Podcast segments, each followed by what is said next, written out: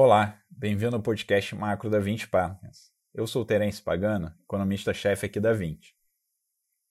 Bom, é, a pandemia do, do, coronavírus tem dominado todas as atenções no cenário macro. É, o vírus está se espalhando por vários países é, e tem levado a medidas econômicas extremamente duras, com o objetivo de diminuir a, a taxa de disseminação do vírus na população. O, o, que a gente tem observado é que, uma vez que o vírus é, começa a disseminar rapidamente pelo país, as medidas de quarentena duras são necessárias é, para que haja uma desaceleração no número de casos é, e, principalmente, para que o sistema de saúde do país é, não entre em colapso. Tá?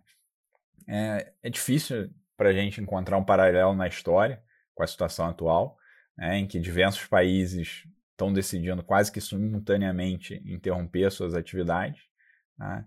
É, isso vai provocar uma recessão brutal na maioria dos países.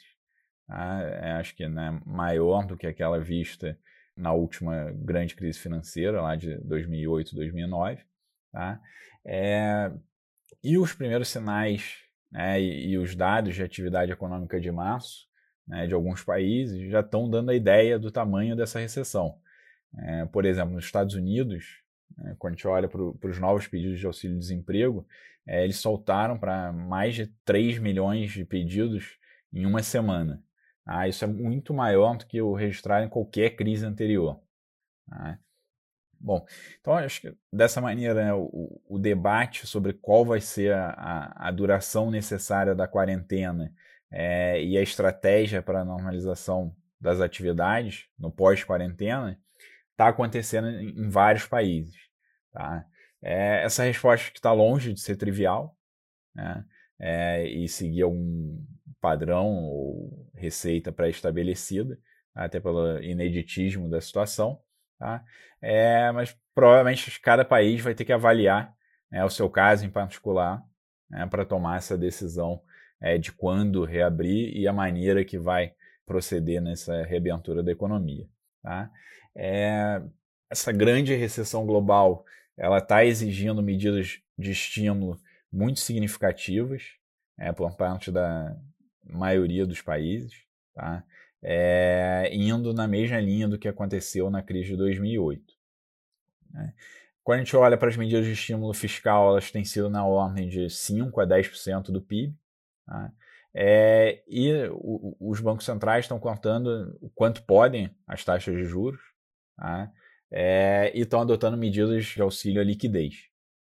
Acho que né, dentre os bancos centrais vale a gente destacar a atuação do Fed, né, que acho que tem sido exemplar, né, que é, depois de eles terem contado os juros para zero numa reunião extraordinária, o Fed tomou algumas medidas que vão na mesma linha adotada na crise de 2008, né, seguindo o mesmo script e já se aproveitando né, do, do know-how das, das medidas tomadas lá em 2008. É que acho que vale destacar a, a volta do programa de compras de, de treasuries e, e ativos imobiliários de maneira ilimitada. Tá? Então, né, a volta do QE de maneira ilimitada. Tá? É a compra, o programa né, de compra de carteira de, de crédito é, lastreada em, em, em, crédito estudantil, de cartão de crédito e de é, empréstimos de veículos. Tá? É, e uma inovação é, nessa crise do que ele tinha feito lá em, em 2008, é, que foi o financiamento direto é, a empresas investment grade, tá? através né, de compra de dívidas no mercado primário e secundário de, de crédito. Tá?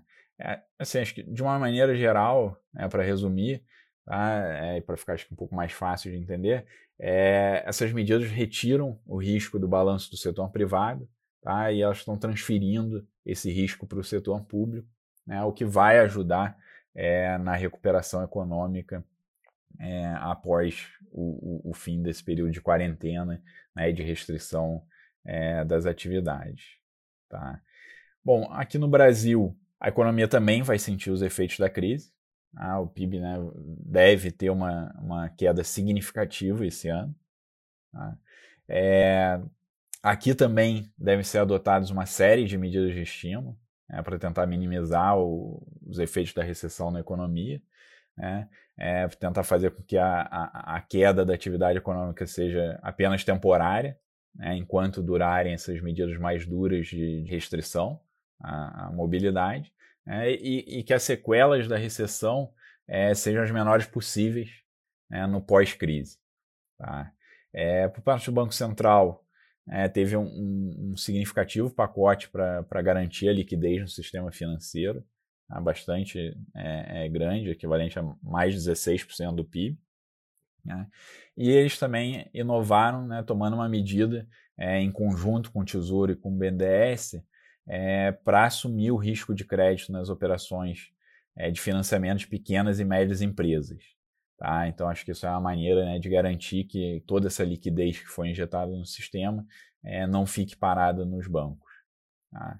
É, além disso, o Banco Central voltou a contar os juros, tá? é, levando para 3,75 a Selic, é, mesmo depois de ele ter sinalizado o fim do ciclo de quedas na reunião em que ele tinha contado a Selic para 4,25.